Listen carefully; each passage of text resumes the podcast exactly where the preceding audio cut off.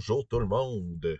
Bienvenue à notre quatrième épisode du balado Les visages de la peur. Je suis Pierre-Luc Lafrance et je vais être votre hôte encore aujourd'hui. Euh, l'épisode va traiter du zombie. Que vous soyez des amateurs du zombie classique, c'est-à-dire le zombie à la George Romero qui ne va pas vite, ou encore plus dans les 28 jours plus tard avec le zombie incroyablement rapide, euh, c'est sûr que vous n'avez pas pu échapper aux livres, aux films, aux bandes dessinées, aux séries télévisées qu'il y a eu sur le thème dans les dernières années. Euh, cela dit, il ne faudrait pas oublier le zombie un peu plus folklorique euh, qui est issu de la tradition haïtienne, la tradition vaudou, qui a aussi sa place, même si on le voit moins dans les livres en ce moment. Dans l'épisode d'aujourd'hui, j'ai la chance de m'entretenir avec deux auteurs qui ont créé des œuvres de zombies. Euh, Mathieu Fortin qui nous parle du protocole restant et aussi euh, Marc-André Pilon qui a écrit la série Infecté. Euh, je vais aussi, bon, comme toujours, vous proposer certaines pistes de lecture. On a aussi Mathieu Fortin qui va nous parler du métier d'écrivain et je termine avec un extrait d'une nouvelle de zombies que j'ai écrite. Donc, voilà, c'est notre programme pour la prochaine heure. Quand on parle de zombies, ben c'est sûr que on a eu un premier, ce que j'appellerais un premier âge d'or du zombie autour, euh, euh, ben, beaucoup dans les années 70, autour du cinéma de George Romero. Euh, personnellement, moi, mon classique, c'est vraiment Dawn of the Dead.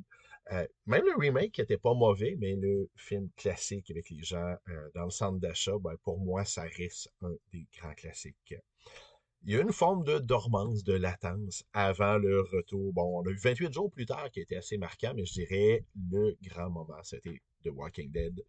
Euh, personnellement, si j'ai bien apprécié la série télé, surtout les premières saisons, je dois admettre que c'est principalement la BD euh, qui m'a impressionné. Je me souviens euh, particulièrement tout l'arc dramatique dans la prison. Je me disais, wow, ok, on peut faire ça en BD.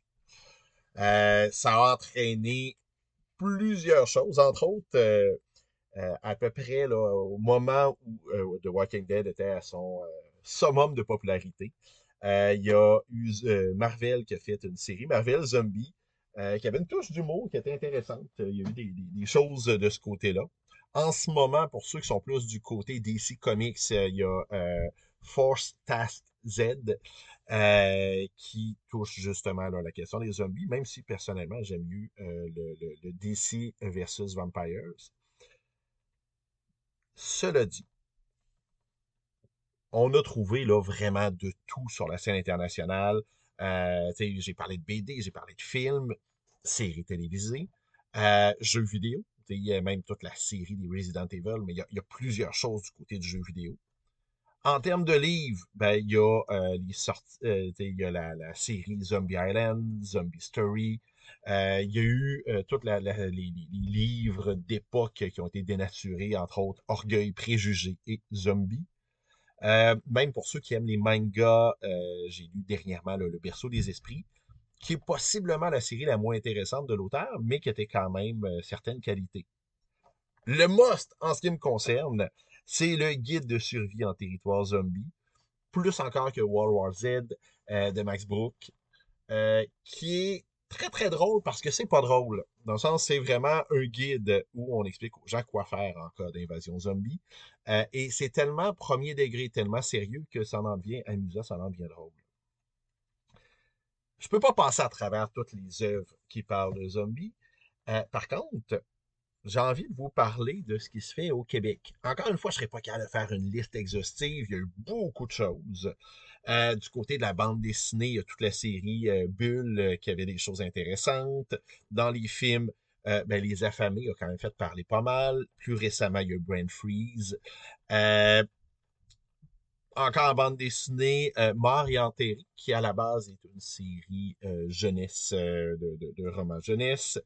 Le livre-jeu euh, a aussi touché aux zombies avec, entre autres, Les morts ont marché de Mathieu Fortin. Euh, on a, euh, il y a eu deux études qui ont été publiées.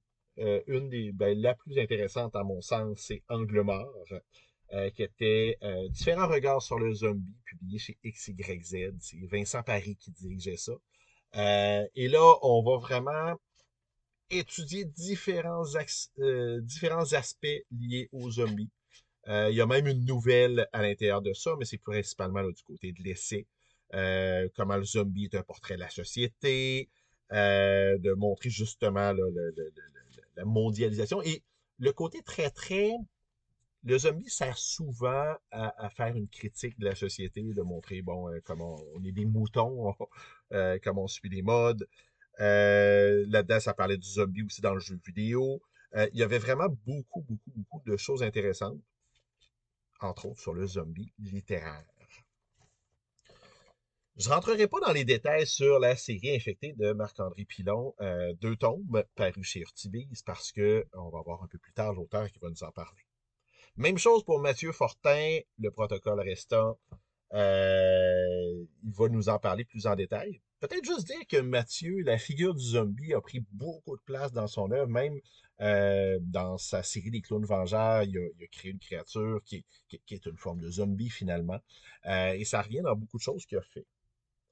Euh, il y a Yvan Godbout qui a publié la série Les Yeux jaunes, euh, qui a été republiée dernièrement, euh, à la base, qui a été réédité dernièrement, en fait. Qui est une série gore avec une dose d'humour, de l'horreur. Personnellement, c'est pas ce que j'ai aimé le mieux de, l'auteur, mais il y, a, il y a des très, très grands fans.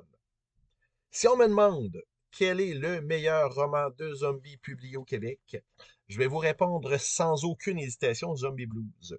Zombie Blues est un roman qui va vraiment plus dans la vague euh, Haïti, Voodoo, euh, donc vraiment un roman fantastique. Alors que dans les faits, la plupart des romans de zombies qu'on lit en ce moment, ou des films, ou des séries, ou des bandes dessinées, la plupart vont plus aller du côté de la science-fiction. Il y a une explication rationnelle. alors qu'ici, on est vraiment euh, dans la tradition voodoo. Stanley P.A. est malheureusement un auteur qu'on ne voit plus assez. Euh, il a été très, très prolifique à une certaine période, publié autant jeunesse qu'adulte, euh, fait énormément de nouvelles, particulièrement dans le fanzine euh, à l'époque, ben, dans les fanzines à l'époque, même dans, certaines revues, Solaris et tout ça. dans Zombie Blues, ça se passe à Montréal. Comme dans beaucoup d'histoires de Stanley P.A., le personnage principal est un musicien. Euh, ici, on a quelqu'un qui joue de la trompette dans des boîtes de jazz. Euh, il est à Montréal et se retrouve entraîné malgré lui là, dans une histoire euh, qui va venir chercher ses origines Haïti, qui va venir toucher autant le côté politique d'Haïti que le côté, je dirais, folklorique. Très belle écriture. Euh, Stanley Péan est un auteur efficace et, quelqu'un euh, qui réussit vraiment, ben, qui réussit toujours, à me, euh, me faire rentrer dans l'histoire, de créer quelque chose de très, très envoûtant. Honnêtement, si vous n'avez jamais lu Zombie Blues, c'est une très grande recommandation. sinon, les zombies ben, apparaissent aussi, bien sûr, dans la série 66 de Michel J. une série plus pour adolescents et on en trouve beaucoup sous forme de nouvelles. Euh, petite curiosité, il y a quelques années, Erol, qui font euh, plus du grandeur nature ou des événements immersifs, ont publié un recueil de nouvelles qui s'appelle Survivre, Histoire de zombies, euh, où plusieurs auteurs là, ont publié de courtes nouvelles de zombies qui se passent dans, dans l'univers développé par Erol. Il y a euh, dans Horrificorama euh, ou Six Brumes, il y a une nouvelle de zombies, parce qu'on pouvait difficilement aller dans l'horreur sans aller de ce côté-là. Par contre, la particularité de la nouvelle de Luc Dagenet, qui s'appelle XXZ, une histoire de sexe oral au temps des zombies, ben, c'est que c'est vraiment du over the top avec du sexe et, des zombies, de la violence et du gore et tout ce que vous voulez. Euh, il y avait Carl euh, euh, Carl Dagenet, désolé. il y avait Carl Rochelot qui a publié aussi une excellente nouvelle de zombies dans le Brin d'éternité 50, qui était le, spécial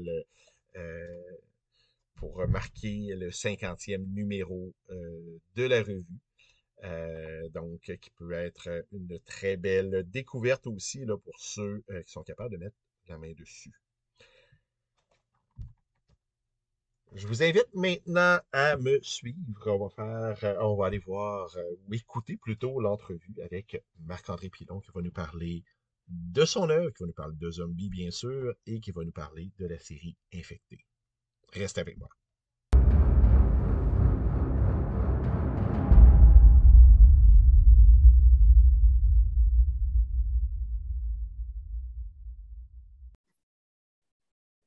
On a la chance d'avoir avec nous un auteur qui a euh, trempé sa plume là, du côté euh, des, récits, non seulement horrifiques, mais des récits de zombies. Donc, euh, bonsoir Marc-André. Salut.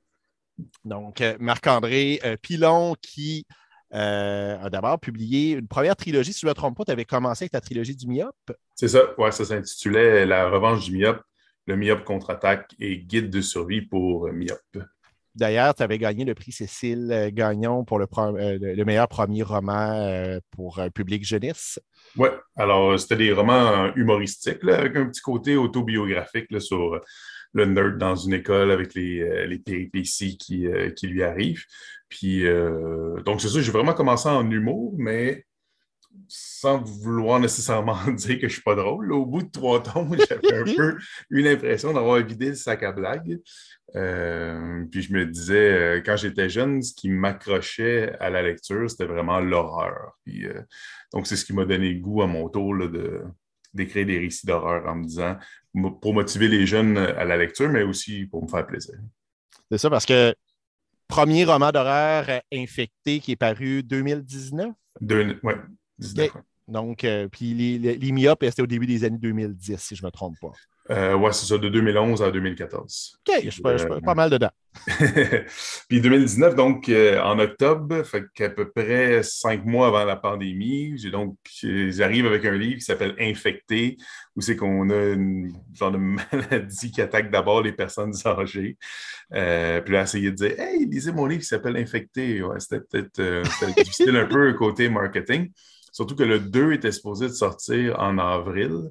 2020. Euh, là, on est obligé de, le repousser parce que bon, les libraires étaient fermés, le Salon du livre de Québec avait été annulé. Euh, fait qu'il est finalement sorti pour le 12 août en 2020, mais c'était quand même aussi euh, assez difficile. Euh, c'est ça, de dire, lisez mon livre, ça va l'infecter. Je vous le jure, j'ai écrit ça avant la pandémie. Je suis en train d'essayer de, surfer là-dessus.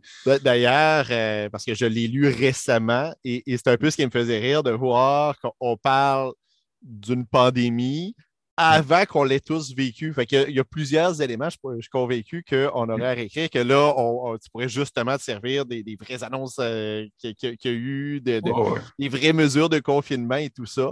Oui, à moment, euh, j'ai le premier ministre qui vient parler aussi. Fait que peut-être euh, j'aurais pu teinter un peu son discours. Sinon, aussi dans, le tome 2, à un certain moment, j'ai comme une, genre de panique au Costco, mais moi, je n'avais pas imaginé que ce serait pour du papier de toilette. dans, le, mien, c'est pour des zombies. Assurément, il n'y a pas grand monde qui avait prévu que la. la, Moi, j'ai souvent fait une blague de dire c'est plate, on a une pandémie, puis il n'y a même pas de zombies. Puis la principale enjeu, c'est le papier de toilette. Il n'y a, a, aucun auteur qui avait vu ça. Euh, tu disais que toi-même, euh, bon, quand, tu étais jeune, as été, euh, euh, ce qui t'a accroché à la lecture en grande partie, c'est l'horreur et, mm-hmm. ces genres littéraires-là. Est-ce que tu es encore un lecteur d'horreur ou un consommateur de films ou peu importe? oui, mais c'est sûr que quand on écrit, puis tout, on a comme on a moins le temps de, faire le tour. J'étais vraiment plus cinéphile à fond euh, jusqu'à ben, me mettre à écrire des livres quasiment. En fait, j'ai même été critique de, DVD pour le magazine Bang Bang, qui était un, journal culturel qui venait avec Le Voir mm-hmm. à Montréal. Fait que je critiquais des, DVD pour, pour ça. Même à un certain moment, j'avais eu ma passe Fantasia là, pour euh, essayer de faire des des blogs, là, euh, essayer de, j'écoutais comme 4-5 films par jour à Fantasia pendant tout le mois, puis je faisais des, textes là-dessus. Mais euh, là, c'est sûr que dernièrement, aussi avec mes enfants qui sont nés en 2015-2018, pas mal moins de temps pour euh, le côté cinéphile, fait qu'on écoute plus des, des téléséries, un épisode par soir, puis ça me prend un mois avant de faire le tour. ouais, c'est fini. Le... Je, sais quoi, moi, les miens sont un petit peu plus vieux, mais quand même, euh, ils ne sont, pas si vieux que ça. Moi, c'est entre 9 et 13 ans. Fait que il y, a moins de films qu'à une certaine époque. Oui, mais aussi, tu sais, sans vouloir tomber dans la, nostalgie, je m'ennuie d'aller au vidéoclub, de regarder toutes les, pochettes, de dire OK, c'est ça que je vais écouter. Euh, peut-être que je devrais m'abonner à plus de plateformes, mais en étant, mettons, juste sur, Netflix, euh, tu fais le tour quand même assez vite.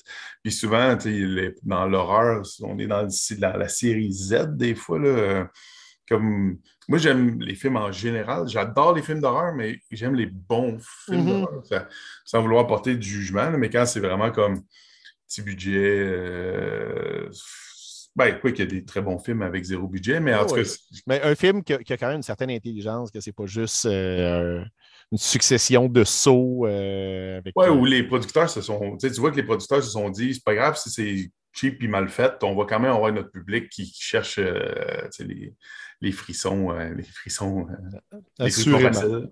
Ouais. Dernièrement, en lien avec le, roman que je suis en train d'écrire, le manuscrit que je suis en train de faire, il y avait un film sur Netflix que je trouvais que la prémisse avait l'air un peu similaire. Je me suis dit, je vais l'écouter juste pour être sûr que je ne suis pas en train de faire la même chose. Puis pour vrai, comme je nommerai pas le, titre du livre, un pour pas que les gens voient c'est quoi ma prémisse, mais c'était tellement nul sans farce, là. J'étais comme. Euh, j'en suis resté à me dire, euh, j'espère que je suis pas en train d'écrire quelque chose d'aussi poche que ça. mais euh, ouais, ça peut, être, ça peut être difficile. Mais, mais sinon, pour les films de zombies, euh, le moment où, j'ai pensé à infecter, même s'il est sorti en 2019, j'avoue que c'est quand même pendant qu'il y avait la, folie zombie après la sortie de le début de Walking Dead. 2012-2013, euh, tout le monde, bah, pas tout le monde, mais ça, ça jasait, oh ça jasait zombie pas mal. Il y avait même des essais universitaires sur le sujet, etc. Puis j'avais pensé à ma twist en lien avec le sang. On ne va pas la révéler pour euh, ceux qui ne l'ont pas lu encore. Mais euh, c'est sûr que j'avais un peu échafaudé mon idée à ce moment-là. On avait parlé un peu autour de moi, maison d'édition, mais déjà, on, semblait avoir peur que l'effet zombie s'essouffle. Euh, je me suis lancé dans un autre projet, j'ai eu des enfants, etc. puis à un certain moment, quand je me suis dit, bon, je commençais à avoir un peu de temps pour écrire, ça me démangeait à nouveau. Puis je me suis dit, cette, idée-là, je vais l'écrire, juste pour le plaisir. J'avais juste envie de me faire du fun. Euh, j'étais peut-être aussi euh, brain dead que mes personnages à ce moment-là, avec euh, le peu de sommeil du Walking Dad. Puis, mais ça, je me suis dit, je vais l'écrire. J'avais aucune idée si une maison d'édition allait, allait embarquer dans, le projet. Puis après ça, ben, j'ai été super chanceux parce que Urtubise a embarqué dans mon trip. Après ça, Kenes en Europe l'a aussi publié pour le marché français. Fait qu'on a fait une version française d'Infecté. Ceux qui se demandent c'est quoi le passer du français au français, grosso modo, c'est s'échanger des anglicismes. Donc, eux, je mets des anglicismes des fois dans, mes, dans mes dialogues pour que ça sonne comme naturel pour le Québec. Donc, ça, on les retire un peu pour donner un côté plus normatif au dialogue, mais on rajoute des, des, euh, anglicismes, dans la narration. Dans la narration, oui. du coup, les espadrilles deviennent des baskets, puis des choses comme ça. ouais, donc, euh, donc c'est ça. Fait que là, je ne savais pas que mes petits euh, zombies, en les écrivant pour le fun, allaient aussi faire traverser l'Atlantique. Puis là, on parle peut-être faire une adaptation BD, ce qui serait vraiment, vraiment cool. Surtout que mm-hmm. quand tu y penses, Walking Dead, c'est parti de la BD, c'est parti en BD au départ aussi. Fait en tout cas, si ça fonctionne, euh, c'est un défi, là, essayer de, de, de, remettre ça en, image. de raconter la même histoire, mais pas, pas, pas, de la même façon, euh, pas avec ouais. les mêmes médias. ce serait pas mal euh, intéressant, mais en tout cas, c'est un à suivre, on verra. Et, comme je te dis, j'ai lu récemment Infecté. Euh, parce que justement, je me préparais, je savais que je faisais une émission sur les zombies, je regardais, mm-hmm. puis j'essaie toujours de mettre l'accent sur ce qui se passe au Québec. Euh, moi, ça a été mon premier contact avec, ton œuvre. Euh, j'ai beaucoup apprécié le fait que ben, les chapitres courts, on va directement dans l'action, c'est très vivant et il y a quelque chose de très proche de la réalité, médias sociaux et tout ça, dans le sens que l'information arrive de façon fragmentaire aux personnages, par des, capsules vidéo, par... et, l'espèce de côté de première réaction de ben, on a tout vu, euh, c'est des effets spéciaux, c'est des ci, c'est des ça. Mm-hmm. Euh, on n'est pas dans une grosse ville, on n'est pas à Montréal, on n'est pas à New York, euh, on est dans ton coin de pays, mm-hmm. Vaudreuil-Dorion. J'ai vraiment. Puis les relations entre les personnages sont là. On a, euh, on a quelque chose qui. Parce qu'un des dangers de l'histoire de zombies, c'est que les personnages deviennent uniquement de la chair à canon. Mhm. Euh, fait que, puis, moi, je le dis souvent, pour que j'embarque dans un livre, pour que euh, j'aie le goût de poursuivre, il ben, faut que je me préoccupe du sort des personnages. Si je ne me préoccupe pas, tu as beau mettre l'univers le plus tripant qu'il n'y a pas, les monstres les plus. Ben, j'ai aucun intérêt à voir ce qui va arriver à des personnages dont je me fous. Et, ouais, et c'est sûr que le fait que tu travailles avec des jeunes d'environ l'âge de, tes personnages euh, là-dedans, des, jeunes de secondaire 5 et tout ça, euh, ben on, a des personnages qui sont réalistes euh, là-dedans. Puis c'est quelque chose que j'ai beaucoup apprécié. c'est vraiment important de, comme tu dis, de camper ces personnages. Parce que si tu as des personnages qu'une fois qui décède, tout le monde était comme, ah, il était temps, je t'ai tanné de le voir, lui, de toute façon, tu sais. c'est comme manqué ta chatte, là, tu sais, faut, essayer de faire vivre des émotions aux gens, puis pour ça, ben, justement, il faut essayer de s'attacher au, au, personnage. Peux-tu, pour euh, les gens qui n'auraient pas encore lu euh, ton livre, mm-hmm. euh, peux-tu dire un peu, un petit résumé? Un petit résumé, c'est difficile de, faire. Euh, j'ai de, la difficulté à, faire des bons résumés. Mais en gros, on aurait Zach, euh, Camille et Edith Garam qui sont en train de. Bah, c'est la première journée de la fin de leur secondaire, donc de secondaire 5. Mais ça va être finalement aussi la première journée de la fin du monde parce que Apocalypse Zombie. Et. Euh, et là, bon, eux, pour eux, ça va commencer au moment qu'ils sont dans leur cours de sciences. Le prof de sciences va comme se métamorphoser devant, devant eux, attaquer un élève qui ne va pas survivre à l'attaque. Puis bon, à partir de ce moment-là, il faut essayer de, survivre d'une certaine façon. Mais euh, moi, ce que j'ai essayé d'éviter à l'intérieur de mon, de mon roman, c'est euh, souvent dans des, des, récits de zombies, c'est peut-être à cause du modèle Romero, là, du premier Night of the Living Dead, film que j'aime beaucoup euh, d'ailleurs, et que je vous invite à, explorer. Quand on parlait de petit budget, ça c'est un exemple de petit budget qui est une belle réussite. Là. Euh, mais on part avec comme de l'action au début, puis après ça, on va se réfugier dans une maison. Puis après ça, bon, les zombies, ils sont comme autour de la maison, puis ils veulent rentrer. Puis tout ce qu'on a, c'est des dialogues sur place de gens qui sont jammés quelque part. Je voulais essayer de, de faire en sorte justement que mes personnages ne soient pas comme juste pris dans une place, que tu sois quand même en mouvement, malgré que c'est difficile de mettre des, gens en mouvement si c'est l'apocalypse, puis partout et tout le monde crève. Pas facile de bouger là-dedans, mais quand même essayer de faire en sorte que qu'on ait cette espèce d'idée que, l'histoire est quand même en train de s'en aller vers l'avant au lieu de, stagner sur place jusqu'à jusqu'à sa conclusion. Fait que ça. Puis sinon, un truc euh, qui m'intéressait beaucoup avec le récit de zombie, c'est souvent les métaphores. Fait que là, comme dans Romero, euh, Night of the Living Dead, c'est sur le racisme. Après ça, Dawn of the Dead, c'est sur la surconsommation. Fait qu'essayer de, comme, de se trouver une métaphore comme ça que, tu passes à travers tes zombies. Moi, dans, mon cas, c'était un peu comme la peur du passage à l'âge adulte. Mm-hmm. Donc, pour, pour mes ados qui sont sur le point de, de passer d'une étape à une autre étape de leur vie, mais tout devient comme une menace d'une certaine façon.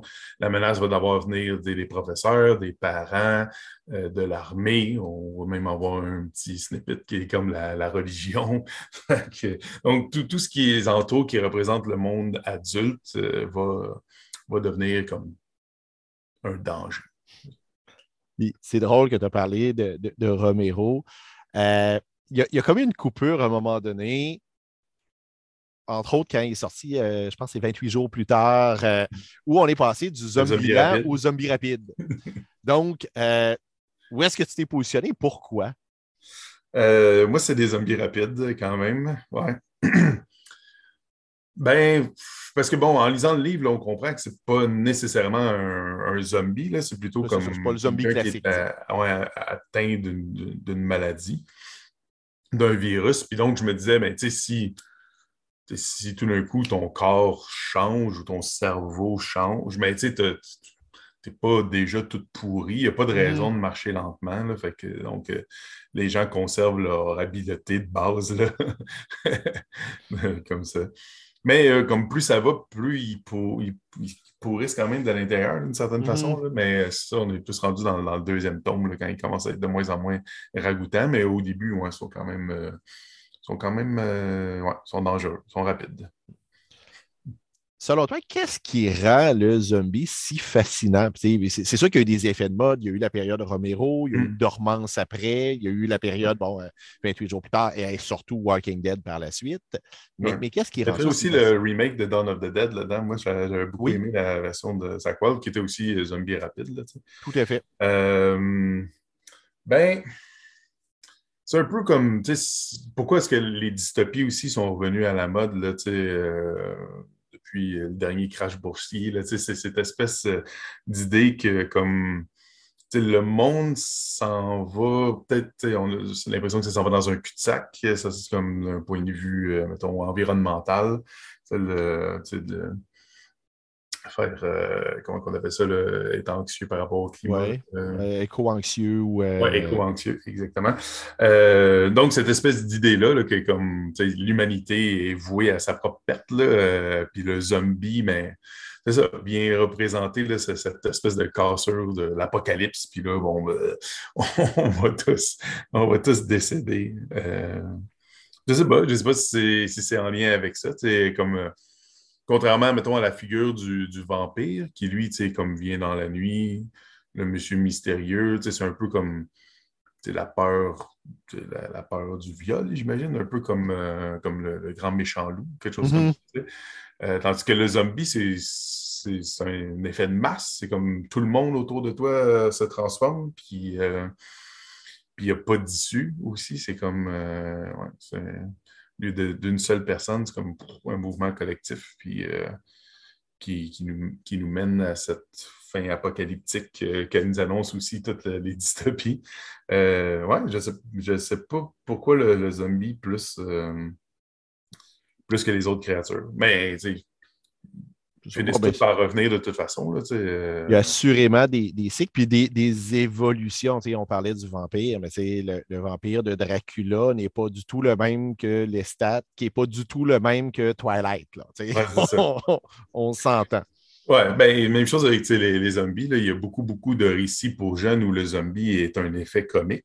Dans le mm-hmm. fond, euh, on joue un peu sur la peur, mais euh, au final, on vise le rire. C'est deux émotions qui sont quand même proches l'une de l'autre. C'est pour ça que j'ai passé la comédie à l'horreur, puis que les deux m'intéressent. Euh, mais moi, je voulais vraiment faire un, zombie pas drôle. Je voulais faire un, zombie straight, pas un Shaun of the Dead. J'avais plus envie justement d'un Walking Dead ou d'un Night of the Living Dead. On, a déjà nommé plusieurs œuvres, mais est-ce qu'il y a des, films, des livres, des BD de zombies qui t'ont marqué ou que tu pourrais conseiller à quelqu'un qui voudrait continuer son exploration? Bien, dans ceux qu'on n'a pas nommés à date, euh, je dirais que justement quand je couvrais euh, Fantasia, que j'avais été très impressionné par Wreck. Je ne sais pas si tu l'avais vu, celui-là. C'était un film de zombies à Barcelone euh, où on utilise un peu l'idée de la, caméra première personne, puis, euh, puis aussi plus, euh, plus, plus, un truc virus. D'ailleurs, les Américains, quand ils l'ont fait, l'ont fait sous le titre Quarantine. Mais ouais, j'avais trouvé que c'était un beau rush d'adrénaline, celui-là, qui t'amenait à à, le vivre quand même d'une façon réaliste. ça, ça, m'intéressait plus. Euh, tu sais, j'ai pas haï les, les Zombieland ou euh, Shaun of the Dead. Là, je trouve mm-hmm. ça amusant quand même, mais euh, avec Infecté, j'avais quand même envie d'offrir aux jeunes un, vrai truc, un vrai truc d'horreur. C'est peut-être parce qu'on parle de zombies et que tu es professeur, mais moi, j'ai eu un flash. Une des, des, meilleures nouvelles de zombies que j'ai lues, c'est Dan Simons qui a écrit ça. Euh, ah, j'ai le titre sur le bout de la langue. Euh, en anglais, c'est This Year's Class Picture. Euh, en gros, c'est un. Ben, je ne sais plus si c'est une femme ou un homme, mais un professeur ou une professeure, me semble c'est un professeur qui continue à donner des cours, mais tous ses étudiants, c'est des zombies. donc, l'apocalypse zombie est arrivé et lui survit dans une école et il essaie de voir est-ce que je peux trouver une trace d'humanité au fond de, chacun d'entre eux? Euh, c'est une nouvelle qui m'avait marqué parce que tu vois, je t'en parle, puis j'ai dû lire ça il y a 15 ans au moins. Là. Quand on parle des, métaphores, là, ici, on voit clairement la métaphore du prof qui a l'impression que les ados devant lui sont brain dead, ce sont des hommes. Ah Comment est-ce qu'on fait comme pour aller euh, attiser leur curiosité, les, éveiller, avoir des questionnements critiques? Mais souvent, on, a l'impression euh, que les jeunes sont apathiques, mais c'est pas c'est pas le cas non plus. Euh, il s'agit aussi de voir ce qu'ils en retirent. Ils ne vont pas nécessairement te le montrer tout de suite, ce qu'ils en retirent, mais c'est la job qu'on fait. Elle a une certaine importance aussi. Puis quand il y a un jeune ou des fois son père qui vient me dire que, mon livre, c'est le premier livre que son jeune a fini, mm-hmm. des choses comme ça, c'est sûr que ça, c'est comme la, vraie paye un peu par rapport à ce qu'on fait. Tout à fait. Hey, je vais profiter justement de, ton passage. Est-ce que tu as des projets en ce moment? Est-ce que tu travailles sur quelque chose? C'est quoi l'avenir à relativement court terme de ton côté? Mais là, tantôt, on a parlé du euh, projet BD. Il faut que j'essaie de me mettre ça en tête là, euh, pour, cet été. Mais avant ça, là, j'essaie de terminer un manuscrit que j'ai commencé en juillet dernier. Il faut vraiment que je donne la claque. Euh, si je veux que ça sorte au printemps prochain. Donc, si tout va bien, ça sortira au printemps prochain. Là, sans trop en révéler, là, avec Infecté, j'ai comme touché au mythe du zombie avec Déluge. Celui-là, c'est euh, donc la maison hantée. Et euh, avec mon prochain, j'avais donc envie un peu de toucher à la créature. Euh, pas celle derrière toi, mais pas loin. mais donc, il y allait avec une espèce de résumé en vite, vite, là, ben, en tout cas, sans, sans, révéler de punch, mais euh, comme un mix entre Prédateur puis peut-être euh, de Descent. Je ne sais pas si y qui avait vu de Descent. Euh, fait quoi, une idée avec quelque chose avec des profondeurs, mais j'aurais aussi comme l'équivalent des, des ados soldats dans un Québec dystopique. J'ai ajouté un, j'ai mis un peu de science-fiction dans celui-là. En fait, plus je l'écris, plus comme la science-fiction est venue, euh, est venue euh, vraiment comme s'imposer d'elle-même dans, le récit. Souvent, on écrit quelque chose, puis ça, ça prend une tangente qu'on n'était pas nécessairement sûr. Puis là, euh, en cours de route, on se dit, ben finalement, c'est, vers ça que ça s'en va. c'est comme ça qu'il faut que je le fasse. Puis donc, celui-là, il va avoir une petite touche euh, science-fiction aussi. Fait que j'ai bien hâte de voir euh, comment que les gens vont me suivre là-dedans. Surtout que, tu sais, Déluge, euh, c'est plus paranormal.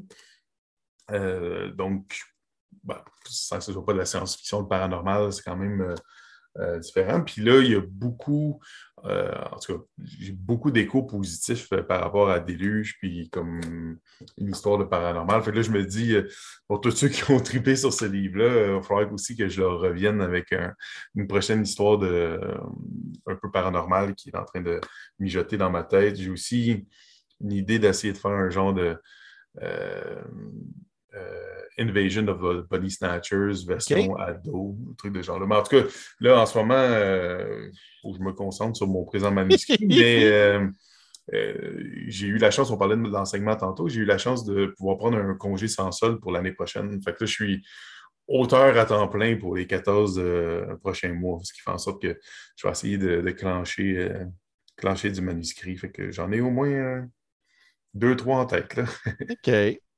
Ben, j'ai bien hâte de lire ça. Moi, déjà, Déluge est, sur ma pile à lire. Je veux juste euh, lire Infecté 2 avant. Euh, comme je dis, j'ai pu découvrir ta plume tout récemment. Euh, quand, quand ça a été publié, quand ça a été écrit, est-ce que tu visais spécifiquement l'ado? Est-ce que tu avais un groupe cible dans ta tête? Ben, le marketing est vraiment 14 Les personnages sont ados. Euh, c'est sûr que mon but premier, c'est de faire lire les jeunes. C'est un peu comme l'extension de ma job à l'extérieur mm-hmm. de, ma classe.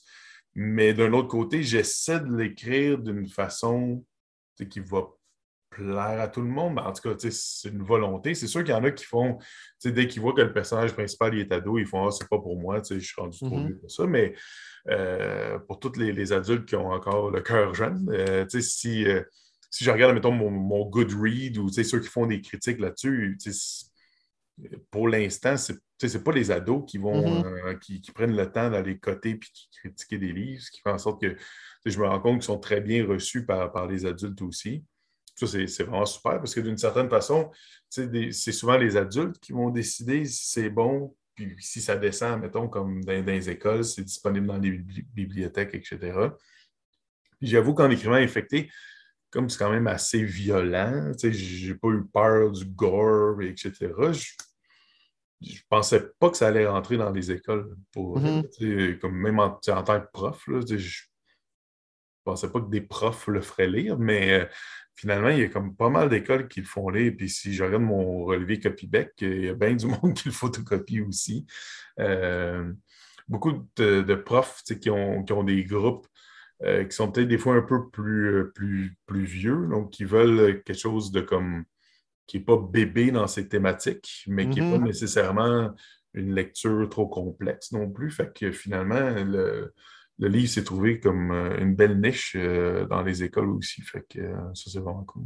Tout à fait, parce que, mentons-nous pas, c'est pas tous les ados, 14, 15, 16 ans, ont la capacité de lecture pour lire un livre de 1200 pages. Par contre, mhm. ils, ont, la compréhension pour lire ces thématiques-là. Oui, c'est ça. c'est touché, c'est ça, leur, offrir quelque chose que, qui, vont être capables de comprendre, mais qui ne va pas être condescendant par rapport à, ce qui les intéresse. Assurément. Fait que, ouais. Fait que, ben, en tout cas, c'est ça. Mais j'essaie de l'écrire que, ben, en tout cas, pour me faire du fun d'abord, comme je suis un adulte, euh, je vois mm-hmm. qu'il y a aussi des adultes qui embarquent, qui embarquent dans le trip. C'est ça. Je peux te garantir que c'était le cas de mon côté. Ça fait un petit moment. Ben, non, c'est pas vrai. Ça fait pas un petit moment que j'ai plus 14 ans, c'est que ça fait plusieurs années que j'ai 14 ans. OK, c'est ça. Euh, mais, hey, Merci beaucoup d'avoir pris euh, du temps euh, pour, euh, pour répondre à mes questions. Ça a été une super belle rencontre. Merci pour l'invitation.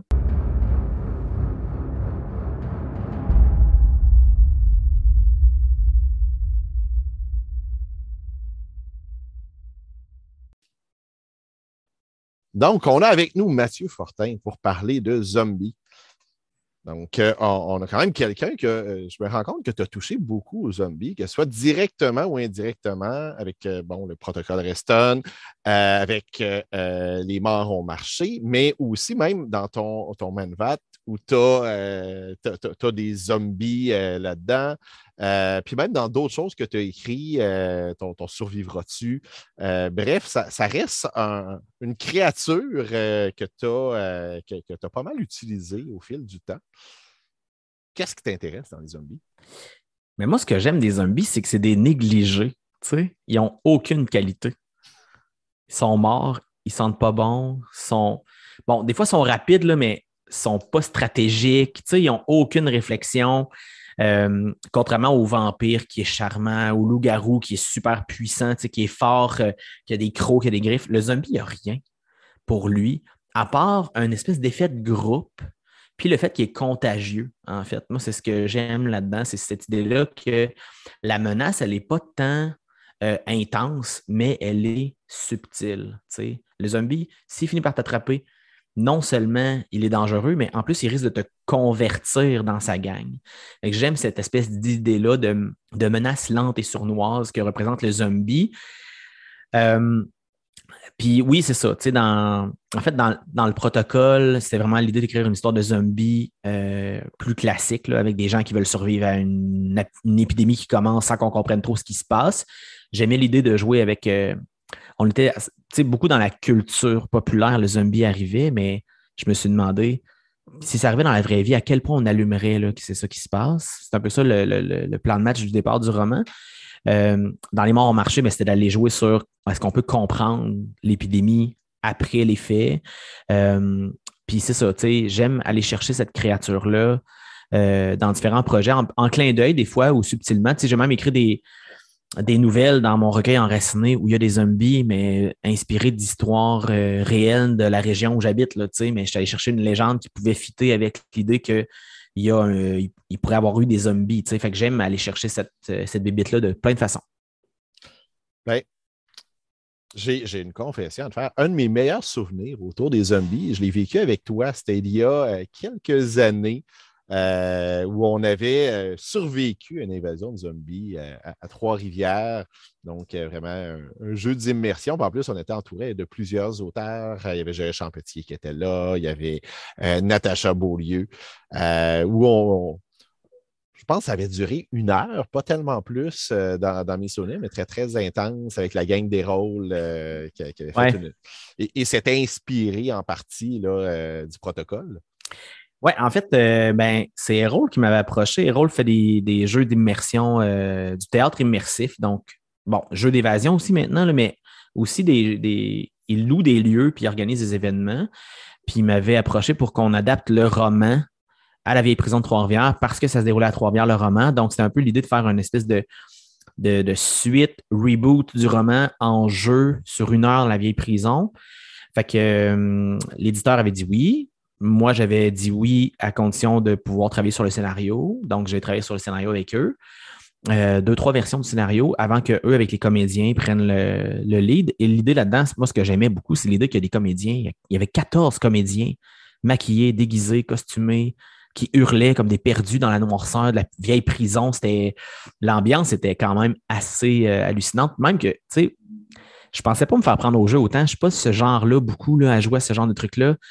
Puis j'avais, je savais où on s'en allait parce que j'avais écrit des parties du scénario qui étaient restées jusqu'à la fin. Puis malgré ça, je me suis fait prendre au jeu. C'était fascinant. Ça durait une heure, pas le droit de courir, puis on a fini, je me souviens, d'avoir eu chaud, là, comme si j'avais couru mon 5 km, mais non, on avait marché dans la prison, c'est le stress qui sortait. Puis, euh, tu sais, moi, je suis allé souvent, là, parce que c'est pas loin de chez moi, fait que je suis allé souvent le soir à la zone d'accueil à la fin pour accueillir des participants. Puis il y a vraiment des gens qui arrivaient, là, ils étaient rouges, ils avaient sué, là, parce qu'ils étaient stressés c'était vraiment, euh, vraiment intéressant à vivre comme expérience. Euh, tu sais, faire adapter un roman à la télé ou au cinéma au Québec, c'est difficile, c'est rare, mais le faire adapter comme ça, c'était quand même une expérience intéressante. Là. Ah pour, euh, pour, y avoir survécu, je peux dire que c'était quelque chose. Revenir au protocole, peux-tu nous dire un peu, nous parler un peu de l'histoire?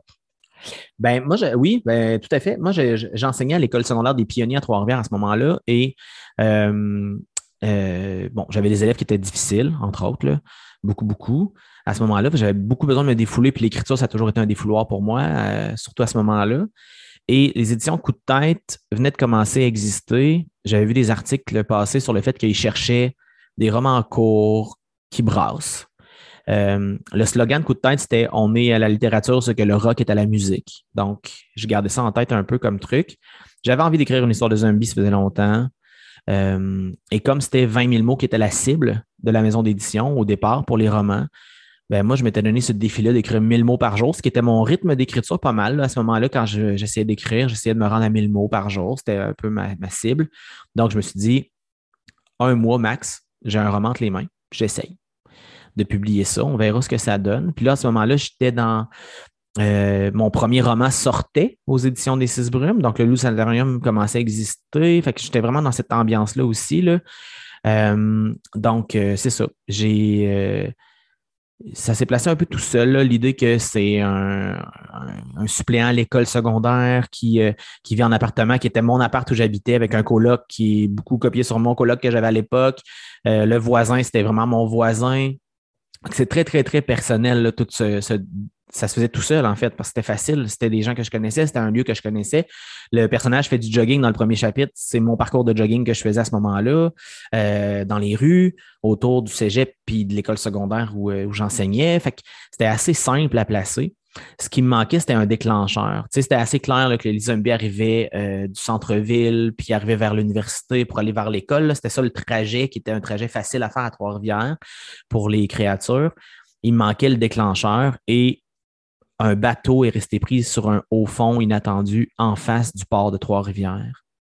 Fait que là, je me suis dit, et voilà, dans ce bateau-là, il y a une créature qui arrive de l'étranger, qui va transformer les gens en zombies, c'est réglé. Fait ça pourrait être écrit sur la couverture basé sur des faits réels. Parce que c'est vrai, ça, c'est des faits réels. Donc, euh, mais l'idée, elle est là. Puis moi, je voulais. Euh, j'avais à l'université, quand j'étais étudiant en, enseignement des sciences, mais aussi après ça en biochimie, quand j'ai fait un bout là-dedans, j'avais travaillé sur. Euh, j'avais fait des travaux sur des produits dangereux, sur des catastrophes qui étaient arrivées, sur le virus Ebola, sur. j'étais un peu parti de ça pour me dire c'est pas normal qu'il n'y ait pas un, espèce. Ben, en fait, il devrait avoir un espèce de protocole caché entre les pays, une entente secrète que si jamais il y a une épidémie quelconque hyper dangereuse, ben, on peut s'en occuper si vous ne vous en occupez pas. Euh, c'est ça l'idée. Puis tu sais, à Reston, aux États-Unis, il y avait eu une épidémie de Ebola qui est, le film L'épidémie des années 90, mm-hmm. c'est basé là-dessus, mais c'est une histoire vraie. Euh, c'était la première fois que le virus Ebola était aéroporté, mais il n'était pas mortel pour l'humain. S'il avait été mortel pour l'humain, on aurait été décimé probablement beaucoup à ce moment-là. Le taux de mortalité d'Ebola est assez impressionnant.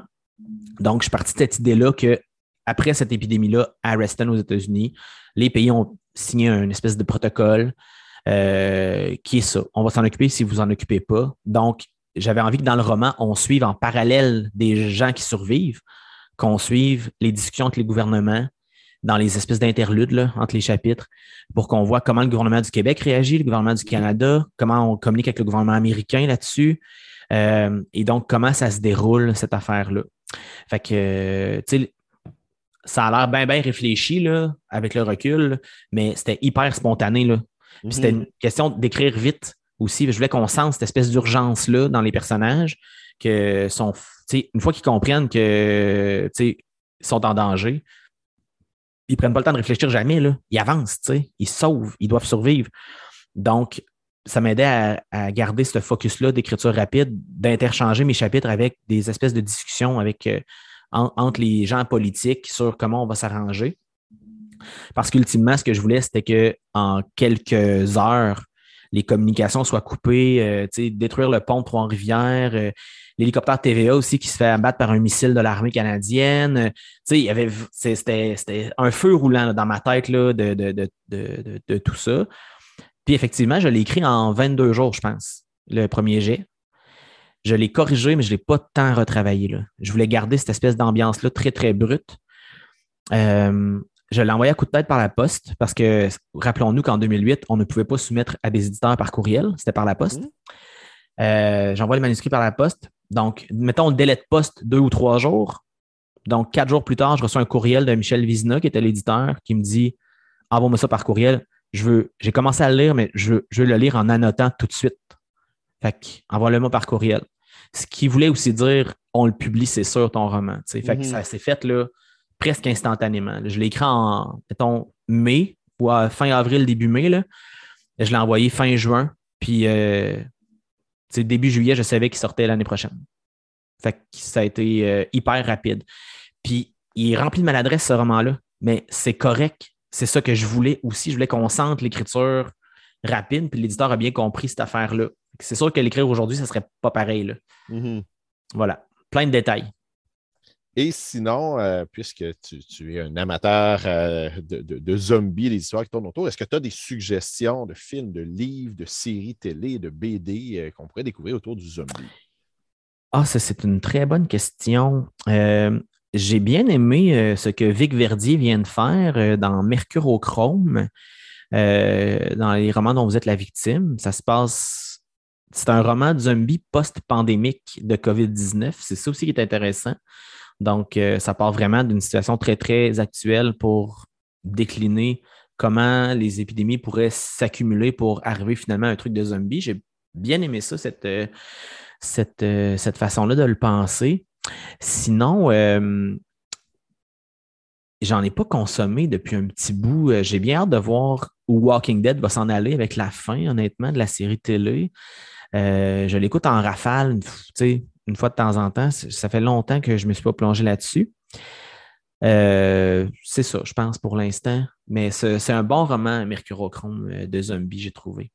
Confession sur les Walking Dead. Moi, je lisais la BD. Puis, euh, à un moment donné, ceux, qui l'ont lu, on atteint vraiment un, un climax. J'ai jamais été capable de reprendre après. C'est hmm. pas que c'était mauvais, mais Mané, tu atteins quelque chose, pour dire que tout le reste, c'est comme fade en comparaison. Euh, puis ça m'avait fait un petit peu le même effet sur la série télé, mais comme je trouvais que la série télé était déjà fade en comparaison de la BD, euh, j'ai suivi moins longtemps. Ouais, moi j'ai bien, euh, tu sais, il y a des bouts où j'ai décroché, des bouts de la série télé, il y a des moments où j'ai moins apprécié, mais il y a, je me souviens plus en quelle saison, mais il y a un saut dans le temps de quelques années et quand ça reprend, oups, beaucoup de nouveaux personnages, des personnages qui ont évolué sans qu'on les voit à l'écran, ça c'est toujours intéressant parce que ça permet de la révélation, je trouve, euh, mm-hmm. de, psychologie, entre autres, mais euh, avec plusieurs personnages secondaires qui meurent de façon, euh, tu sais, tous en même temps, en fait, là, ils, ont fait du, ils ont fait un Game of Thrones, là, ils ont fait du ménage Euh, c'était quand même pas inintéressant. Mais c'est ça. C'est pas. Euh, au début, c'était beaucoup plus marquant, je trouve, mais j'ai hâte de savoir comment ils vont terminer cette histoire-là. Euh, mais j'ai jamais embarqué dans les spin-offs plus que ça non plus. Là. Je, j'ai hâte de voir où ça va aller parce que certains personnages, j'ai hâte de voir mm-hmm. jusqu'où on va les pousser. Là, c'est surtout ça. Mais euh, c'est ça. C'est ce que j'avais à dire là-dessus. Merci beaucoup d'avoir partagé tes réflexions avec nous. Ça fait plaisir.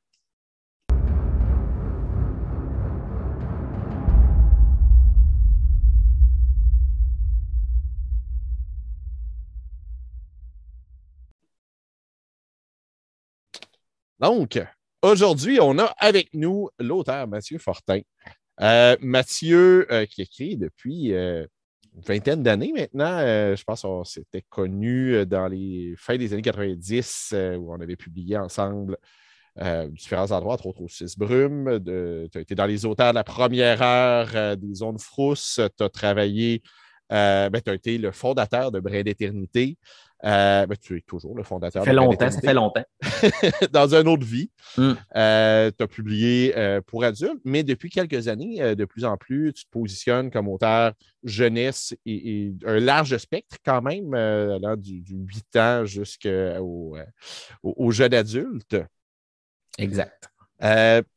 Aujourd'hui, j'aimerais, puis on s'entend, la plupart de tes œuvres finissent par revenir dans la littérature d'imaginaire, même si ce n'est pas toujours le cas. Euh, donc, on a touché autant au fantastique, l'horreur, euh, la science-fiction. Euh, d'ailleurs, j'ai un garçon qui attend avec impatience Destination finale, le deuxième tome. tu es aussi un des auteurs qui a publié chez Frisson. donc, je voudrais, pour commencer, que tu me parles un peu de qu'est-ce qui t'intéresse, qu'est-ce qui fait que tu as décidé d'écrire dans ces genres-là?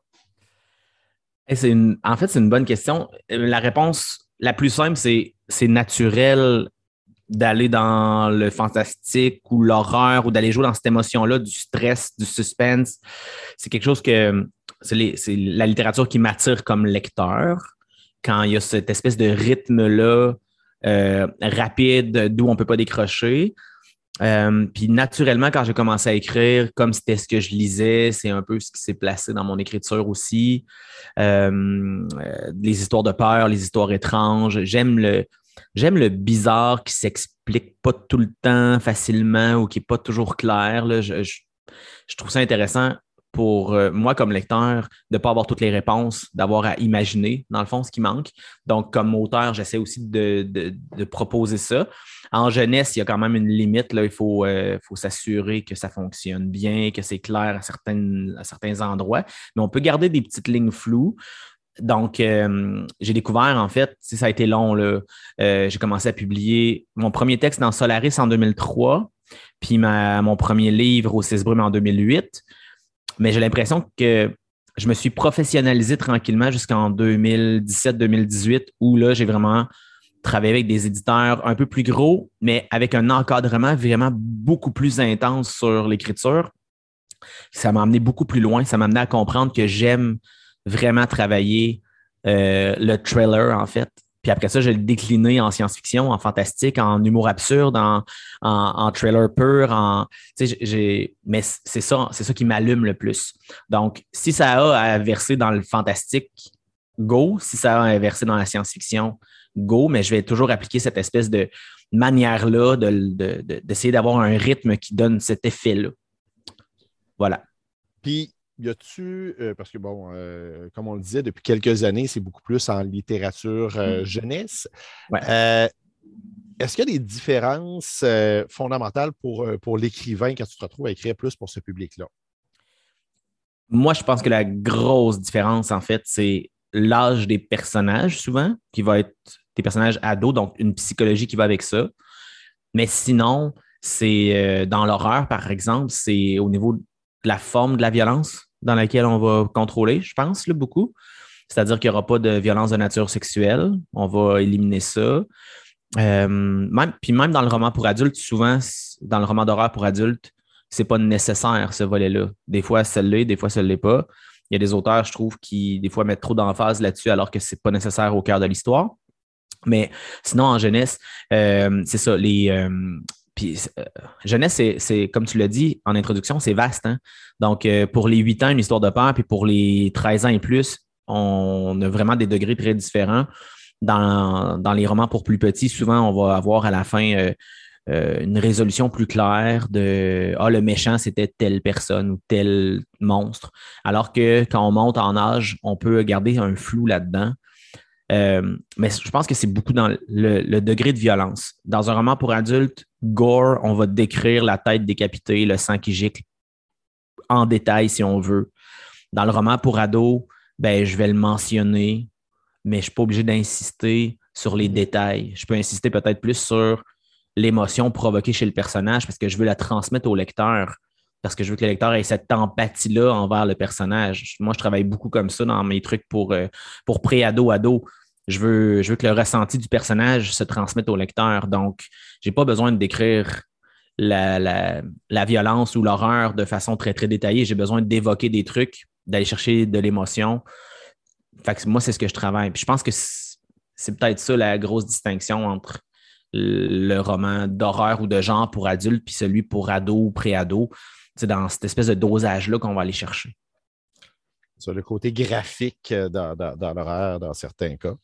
Euh, tu en as glissé un mot tout à l'heure euh, en disant que, ben, à quelque part, tu as écrit dans ces genres-là parce que c'est ce que tu lisais aussi. je pense ne pas me tromper, on se connaît quand même assez pour ça, que tu as été un lecteur quand même assez actif. C'est quoi les, les, œuvres qui t'ont marqué, qui t'ont donné le goût d'écrire plus tard? Ah, c'est une belle question. En fait, je pense que ce qui est très fondateur là-dedans, c'est euh, Denis Côté, Daniel Cernine. C'est sûr que c'est des incontournables dans mon parcours euh, de jeune lecteur. Je me souviens particulièrement d'avoir euh, lu L'idole des inactifs de Denis Côté, qui est une science-fiction hockey dans un monde post-apocalyptique. Tu sais, les grands, les, grandes lignes de la science-fiction sont là. Euh, les, les, le robot, l'intelligence artificielle, euh, euh, c'est de la dystopie quelque part aussi. Là, C'est mm-hmm. un univers sombre, méga corporation, sans âme, puis tout ça. Je me souviens d'avoir été extrêmement marqué par ça parce que j'aimais la science-fiction déjà, je pense, à cause des films. et j'aimais le hockey beaucoup à ce moment-là. J'étais un grand fan. Donc, ça venait rejoindre ces deux affaires-là. Puis je me, suis, je me souviens m'être dit, mais c'est ça, dans le fond. C'est, ça va chercher une passion que j'ai, qui était de regarder le hockey. Puis en même temps, ça me montrait qu'il y avait des histoires dans ce genre de. qu'on pouvait utiliser ça dans une histoire, tu sais. C'était assez particulier. Puis après ça, ben, euh, à peu près en même temps, je pense que je suis tombé autant dans Argus de Daniel Cernin que dans son, son cycle de Neubourg et Grand Verger avec euh, le Cercle Violet, le Cercle de mhm. Caleb. Je ne me souviens pas lequel j'ai lu en premier dans cette collection-là. Je pense que c'est un chez Mediapol en premier que j'ai lu peut-être, mais euh, je me souviens d'avoir lu ça puis de m'être dit OK, c'est intéressant. Je reconnais des lieux, je reconnais des expressions. J'avais probablement lu beaucoup de traductions avant ça, je suppose. Là. Euh, donc, j'étais peut-être en cinquième année quand je suis tombé là-dessus. Euh, puis je me souviens de me dire, OK, ça, il y a quelque chose là. Puis, euh, ben, c'est ça. Ça m'a allumé peut-être sur l'idée que ça, ça me parlait à moi. Donc, c'était lié à quelque chose qui était dans ma culture au sens large. Là. Puis je me souviens à ce moment-là que, ben, c'est ça, dans ma tête, les histoires continuaient, souvent, je me questionnais beaucoup sur qu'est-ce qui arrive au personnage après. Puis c'est comme un peu naturellement que j'ai commencé à vouloir raconter des histoires comme ça, liées à ces personnages-là, entre autres, puis tranquillement à inventer des histoires tout court, tu sais. Mais je dirais que ça, c'est fondateur beaucoup. Puis après ça, ben, c'est sûr qu'il y a des lectures marquantes en cours de route à l'adolescence. Beaucoup, on peut expérimenter. Puis je me souviens très bien d'avoir lu énormément de livres chez euh, Pocket SF, la collection grise avec euh, l'image pleine page à l'intérieur et non pas mm-hmm. sur la couverture. Euh, euh, Marion Zima Bradley, Anne McCaffrey, David Eddings, entre autres. Là. Asimov, bien sûr, que j'ai lu, que j'en ai lu énormément à cet âge, entre 12 et 15 ans peut-être.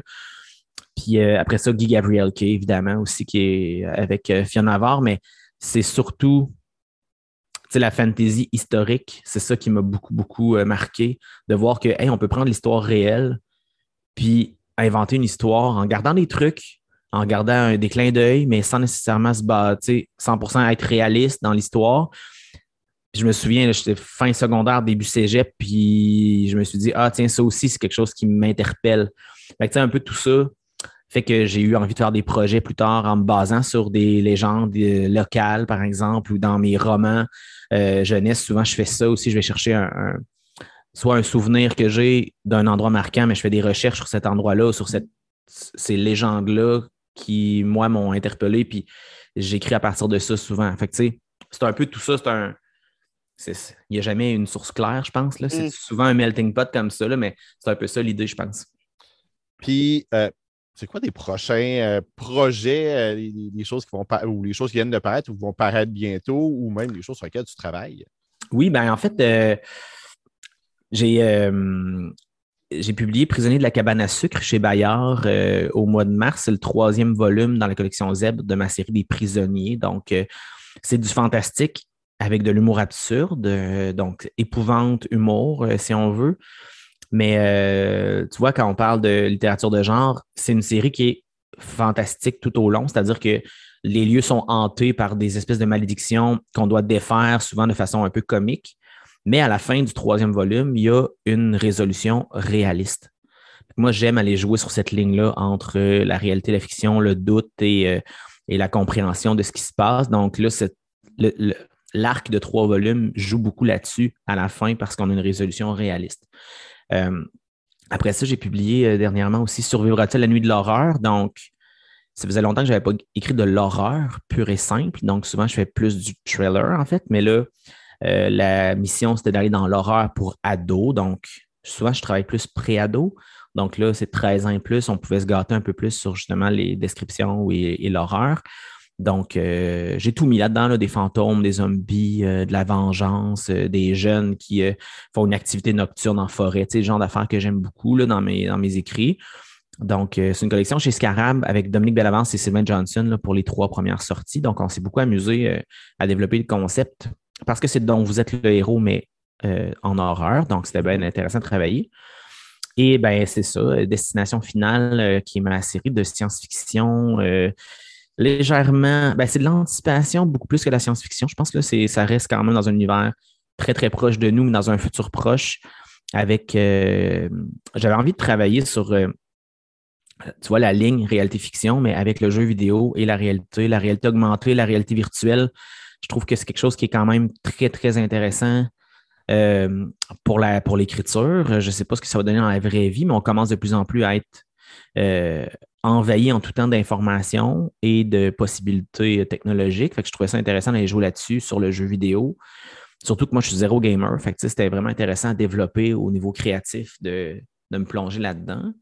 Donc, euh, j'ai écrit le premier euh, l'année passée. Il est sorti en novembre, donc euh, où on joue sur le personnage justement qui reçoit son jeu vidéo continu dans le monde réel grâce à des lunettes spéciales et le personnage finit par perdre un petit peu le sens de est-ce que c'est la vraie vie ou est-ce que c'est le jeu vidéo là, quand, il y a du danger.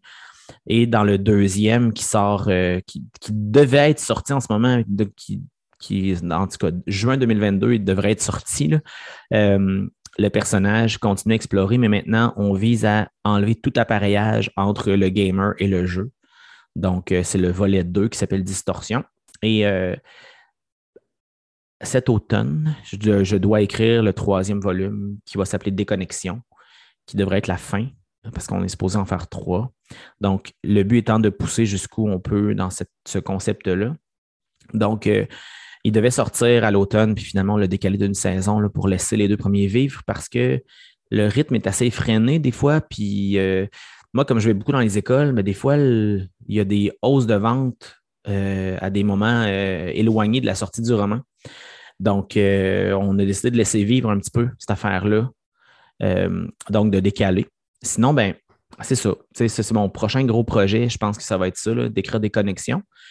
Euh, et je travaille fort à essayer de faire revivre des projets qui sont morts. Moi, je crois que les livres devraient avoir une pérennité, souvent qu'on ne réussit pas à avoir au Québec parce que les collections ouvrent et ferment régulièrement. Les maisons d'édition ont des projets très variés. Donc là, je travaille fort à peut-être faire renaître des projets qui, étaient, qui ont été publiés il y a plus de dix ans, et qui mériterait peut-être une deuxième vie. Donc, je travaille là-dessus. Je ne sais pas ce que ça va donner, mais c'est ça, je travaille là-dessus. Voilà. Ça, ressemble à quoi une journée type comme, écrivain? Parce que bon, tu écris, à temps plein, il y a des rencontres scolaires, il y a différentes choses, mais en termes d'écriture, ça ressemble à quoi tes journées?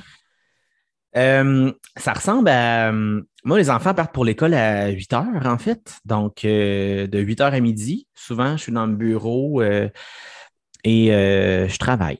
Donc, j'écris ou je planifie. Ça dépend dans quel cycle je suis en ce moment. Je dirais que quand j'écris, moi je, suis du genre premier jet rapide. Et réécriture intensive par la suite. Donc, je suis moins du côté planification, je suis plus du côté spontanéité de l'écriture. Puis après ça, analyse, réflexion.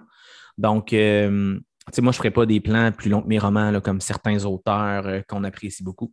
Donc, ça donne des bons résultats, là, mais moi, je ne suis pas capable de faire ça. Donc, c'est ça. Habituellement, quand, je suis en écriture, c'est entre 3 et 4 000 mots par jour pour aller, aller rapidement. J'ai planifié, j'ai pensé avant, mais j'écris euh, le plus vite possible. Donc, le but étant d'avoir un premier jet en deux semaines, deux semaines et demie, pour après ça, le déconstruire, réfléchir, arranger, ajuster. Euh, en fait, de, souvent de janvier à juin, je n'ai pas beaucoup de journées d'écriture comme telle. C'est plus des moments entre des rencontres ou des. J'ai des rencontres le matin, j'écris mm. l'après-midi, des choses comme ça. Mais quand je suis vraiment en écriture, c'est ça. C'est à tous les jours, de 8 à midi. Puis si je travaille l'après-midi, c'est du bonus, c'est de l'extra ou c'est parce que j'ai justement j'ai frappé un nœud puis j'ai besoin de, réfléchir à comment j'enligne l'histoire ou je fais du documentaire. Donc, euh, depuis que je fais du documentaire, depuis 2019, là, quand j'ai commencé à écrire du documentaire pour les éditions Petit Génie, ben souvent le documentaire, c'est l'après-midi. Donc, c'est moins efficace que si je le fais le matin, mais si je fais du roman le matin, je peux faire du documentaire l'après-midi. Ça me permet de remplir mes journées.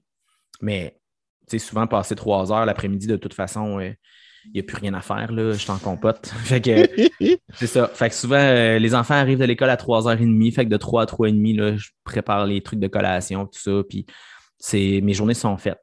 Mais c'est ça. Tu vois, ça fait depuis 2019 qu'en théorie, j'étais en écriture à temps plein. Euh, c'est la première année où je travaille presque jamais le soir. J'avais gardé cette espèce d'habitude-là de ne pas être capable le soir de décrocher comme tel, de, de Ah non, j'ai du temps ce soir, je pourrais peut-être travailler sur un truc. Puis j'ai eu besoin de prendre cette pause-là à l'automne 2021, euh, de dire non, là, le soir, c'est fini. Fait que ça arrive très peu souvent que je travaille le soir, à moins que j'en ai vraiment un rush avec une date de remise précise ou que j'ai un flash incroyable puis que j'ai de l'énergie pour le faire. Donc, euh, c'est étrangement un apprentissage à faire de que l'écriture soit vraiment un, travail et non plus seulement un travail, un loisir qui est un travail en même temps. Mm-hmm. Il a fallu que j'apprenne à le faire, ça, cette année. C'est particulier. Puis, quand tu es, es pogné dans une histoire, tu frappes un nœud, tu frappes un mur, qu'est-ce que tu fais pour débloquer ça? Euh, ben, tu sais, euh, c'est laisser le cerveau travailler tout seul. Moi, c'est ça que je, je, pense que la meilleure méthode. Donc, oui, euh, parfois, il faut s'acharner essayer de passer à travers un chapitre qui est difficile à écrire, mais aller marcher, faire des tâches ménagères super stimulantes, aller courir, aller nager, beaucoup, beaucoup aussi, ça m'aide beaucoup. nager, ce qui est particulier, c'est comme tu es dans l'eau, il y a vraiment comme, il n'y a plus de son autour. C'est vraiment très différent pour entrer dans sa bulle, je trouve. Euh, aller marcher avec le chien, ça permet aussi de s'aérer l'esprit. Mais souvent, quand, quand je ne veux pas avoir l'impression de perdre mon temps en même temps, ben, je vais simplement changer ce que je suis en train de travailler. Donc, euh, si j'arrive à un moment dans l'intrigue où ah, je ne sais pas comment je vais m'en sortir de ce moment-là, mais je sais que plus tard, le personnage principal va être à tel endroit avec telle autre personne, mais je vais écrire ça tout de suite. Mhm. Donc, je me projette dans l'histoire, je déconstruis, j'écris pas nécessairement en ordre chronologique non plus. J'aime bien écrire des dialogues au début pour me mettre dans l'ambiance, pour essayer d'apprendre à connaître les personnages un peu plus. souvent, en écrivant des dialogues, les personnages, je leur fais dire des choses un peu inconsciemment qui amènent de l'information intéressante pour développer le personnage. Donc, je fais ça. Souvent, j'explore comme ça en cours d'écriture euh, quand je suis bloqué. Euh, souvent, il n'y a pas grand-chose qui reste de ça à la fin. Là. Mais en même temps, ça, c'est ça, c'est du développement. Tu sais, moi, je le vois comme une Mhm. phase de, de- de recherche et développement, c'est de l'exploration. Puis, euh, un peu comme les artistes en art visuel qui font des, des sketchs avant de s'attaquer vraiment au dessin. Ben, c'est ça. Je sketch en écrivant des bouts de dialogue ou, euh, ou des petits bouts de description parfois. Là, quand, quand, il va rentrer à tel endroit, mais je veux que ça ait l'air de ça, l'ambiance. Là, je travaille un peu ça. Puis peut-être que je n'intégrerai pas ça directement, mais je vais l'avoir déjà un peu pensé, fait que ça va être plus facile à faire rendu là. Je comprends. Ouais, c'est ça. Sinon, s'il y a des, des gens qui veulent se lancer de l'écriture, on s'entend, chacun a sa méthode. T'en parlais, il y a des gens qui vont avoir des, des plans très complexes, très précis, d'autres qui vont partir avec une idée et qui vont la développer en cours d'écriture et, et toutes sortes de méthodes entre les deux. Mais si tu avais des trucs à donner à un jeune écrivain ou un moins jeune qui veut se lancer, ce serait quoi? Moi, je pense que la chose la plus importante, là, c'est d'écrire une histoire au complet en format roman. Si tu veux écrire du roman, écris un roman. Tu sais, combien de fois je me fais poser des questions par des, des- des jeunes dans les écoles secondaires ou des, des gens qui m'écrivent, là, qui sont des jeunes adultes, puis qui me disent Ah, là, euh, comment ça va marcher me faire publier quand je vais avoir fini d'écrire mon roman? Non. Écris ton roman. Tu sais arrive à la fin. Puis là, quand tu vas être arrivé à la fin, là, essaie d'avoir l'honnêteté de te relire comme si tu n'aimais pas la personne qui avait écrit le roman. Ça, c'est un truc de, King, là, je pense. Mais déteste la personne qui l'a écrit pour voir tout ce qui ne fonctionne pas, pour améliorer. Puis euh, apprends à faire confiance aux professionnels qui ont dans les différentes étapes du livre. Tu sais, le, directeur littéraire ou l'éditeur à la maison d'édition, c'est quelqu'un qui n'est pas là pour te à ta créativité. C'est quelqu'un qui est là pour te pousser plus loin. Donc, c'est quelqu'un qui a une vision, qui va t'accompagner. Il faut comprendre ça.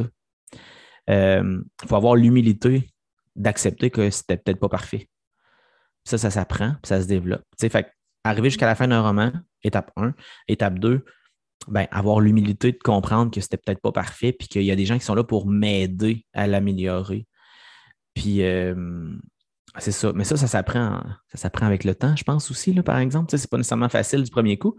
Mais l'exemple que je donne toujours, c'est quand vous regardez un film, ben, il y a le scénariste, le réalisateur, les producteurs exécutifs, les acteurs, actrices, les dir- directeurs photos.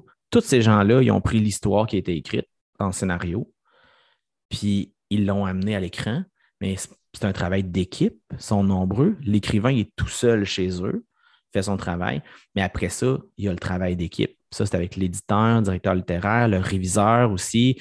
Les réviseurs, réviseuses, euh, souvent, ils vont avoir euh, une vision, eux autres aussi, du texte à mesure qu'ils lisent. Donc, il faut travailler avec cette vision-là. Il faut accepter des fois que des modifications du texte qui sont nécessaires.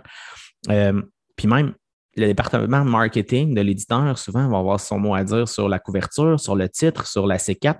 C'est normal, c'est un travail d'équipe. Fait qu'il faut accepter de travailler en équipe.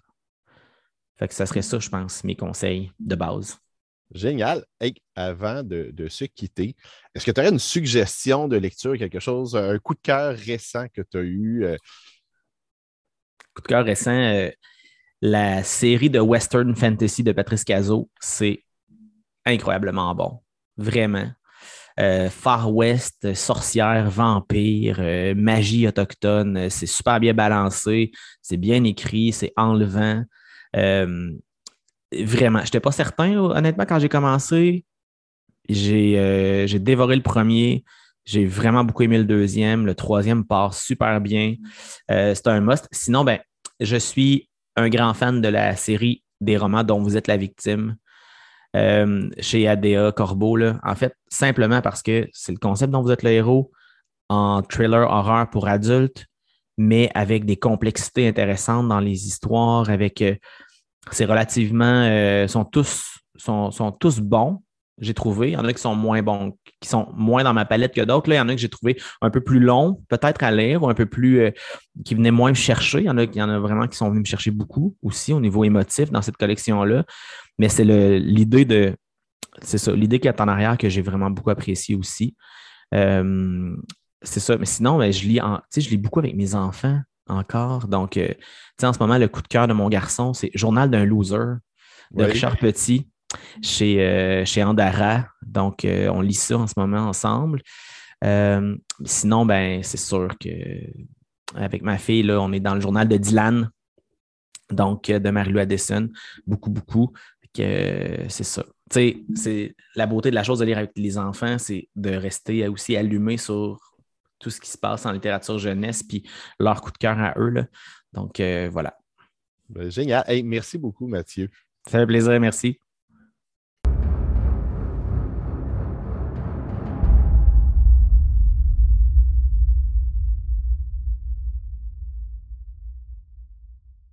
Et voilà, c'est ce qui met fin à notre épisode numéro 4 sur les zombies. J'espère que ça vous a donné quelques pistes de lecture et que ça vous a donné envie de découvrir de nouveaux auteurs, de nouveaux créateurs. De votre côté, si vous avez des suggestions de livres, de films, de BD sur le thème du zombie, n'hésitez pas à m'écrire à PL La France, à commercial lafrancecom.com. Et je vous laisse avec un petit bonus euh, un extrait d'une nouvelle de zombies euh, que j'ai écrite, donc qui peut peut-être vous inspirer. Et sur ce, ben, je vous dis, on se revoit le mois prochain. Olivier a traversé la ville de Québec et roule sur la 40 ouest depuis une vingtaine de minutes. Il n'avait pas encore atteint Port-Neuf quand il voit une jeune femme aux cheveux rouges bouclés sur le bord de la route. En le véhicule, elle fait des grands mouvements des bras pour attirer son attention. Le temps n'est plus n'est plus où un pouce discret levé vers le ciel suffisait à faire connaître nos intentions automobilistes. Olivier hésite, ne fait pas confiance à qui que ce soit. En même temps, il ressent le besoin de compagnie, ne serait-ce que pour s'assurer qu'il n'est pas le dernier être humain sur Terre. Il a une bonne tête et un air bohème avec sa longue jupe de la couleur de ses cheveux. De toute façon, il craint de le laisser sur place soit l'équivalent de signer sa condamnation à mort. Il se gare sur le bord de la route et sort de son véhicule. La femme lève les mains, paume vers l'avant. Lorsqu'il la prend en joue, elle contient avec peine ses tressaillements, mais elle ne fait pas mine de se sauver. Il y a un an, deux mois même, elle aurait couru à perdre haleine à la seule vue d'une arme. Là. Ça va, dit-elle d'une voix tremblotante. Je ne suis pas infecté. Olivier ne baisse pas sa garde pour autant. Regarde, je ne veux pas prendre de risques. Je ne te demanderai pas de te déshabiller, mais je dois être sûr que tu n'as pas été mordu. Tu comprends? Elle lâche la tête lentement. Ses pupilles sont dilatées par la peur. Elle relève les pans de sa longue jupe. Olivier note que le bas immaculé de terre est déchiré par endroits. Ensuite, elle tourne sur elle-même. Olivier remarque à peine le galbe de ses cuisses. Il est tout entier dans son inspection de la peau. Outre une collection impressionnante d'hématomes, il n'a pas de coupure ou de plaie apparente. Il passe son gelé par-dessus sa tête et sans même l'enlever au complet, entreprend une rotation très lente pour qu'Olivier puisse bien l'observer. Il a le teint pâle de celles qui ne sortent pas sans crème solaire. Elle a des hanches étroites, même en se basant sur les dictats de la mode. Elle est toute petite, à peine cinq pieds. Malgré son apparence frêle, elle dégage une sensualité féminine. poursuit son mouvement. Olivier tressaille à peine en voyant les deux seins emprisonnés dans un soutien-gorge aux couleurs fanées. Juste assez gros pour remplir la paume de la main. Exactement comme il les aime, comme il les aime, comme ceux d'eux. Il refuse de penser à elle. Olivier reporte son attention sur la jeune femme. Il ressent de la gêne lorsqu'il se rend compte qu'elle tente d'étouffer ses sanglots. Il garde ce qu'elle a lu dans son regard. De toute évidence, cela aurait ravivé une plaie à vif. Elle semble si vulnérable. Il voudrait la prendre dans ses bras, la consoler. Malgré tout, il n'interrompt pas cette inspection. Arrête! lance-t-il d'une voix farouche. La femme s'immobilise, le corps crispé. Quoi? Qu'est-ce qu'il y a? Olivier ne répond pas. Il s'approche, l'arme pointée sur la tête, aux longs cheveux rouges. Qu'elle n'est plus qu'à quelques pas, il scrute son épaule, les sourcils froncés. Enfin, il pousse un soupir de soulagement. Ce n'est qu'une tâche de naissance. OK, ça va, tu peux venir. Merci, dit la femme, avant de replacer son chandail. Il la guide jusqu'au siège passager. Quand elle voit sa collection d'armes à feu, ses yeux s'arrondissent. Qu'est-ce que tu fais avec ça? L'expression de bête traquée qu'elle affiche, alors calme les craintes d'Olivier. Je suis un chasseur. Bah, en fait, c'est pas vrai. J'y vais aux deux ans au petit gibier pour marcher dans le bois. Mon père, lui, c'est un maniaque. Avec le temps, il a amassé une impressionnante collection d'armes. À sa mort, on s'est débarrassé la plupart des fusils et carabines. J'ai juste conservé celle-là. Olivier euh, les dépose à l'arrière du véhicule. C'est bon, tu peux t'asseoir. La jeune femme s'installe. Olivier prend place derrière le volant et démarre. Il ne semble pas y avoir de zombies dans le coin. Il roule un moment en silence avant qu'elle n'entame la conversation. Au fait, euh, je m'appelle Sandrine. Olivier remarque qu'elle a un léger accent français. Moi, c'est Olivier. Il lâche la tête et poursuit d'une petite voix.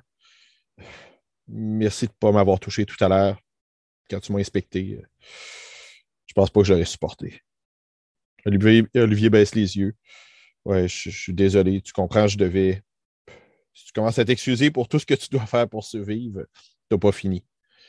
Olivier sourit, un sourire triste. C'est ce qu'il peut offrir de mieux. Tu vas où comme ça, Lancel? Je vais rouler. Je vais rouler jusqu'à ce que j'atteigne le Yukon. On m'a dit que l'épidémie n'avait pas frappé là-bas, si loin dans le nord, puis qu'il y a toutes les ressources naturelles pour être autosuffisant. La femme le scrute comme si elle attendait un moment où il éclatait de rire. Constatant qu'il est sérieux, elle hausse les épaules. Pourquoi pas? Moi, je cherche juste à suivre, à fuir. Je ne me suis jamais arrêté sur une destination. Le Yukon, ouais, ça peut le faire. Euh, je remarque que tu n'as pas de bagages. C'est parce qu'il fait froid là-bas, ici, c'est l'été indien, mais au Yukon, l'automne, euh, est déjà bien amorcé.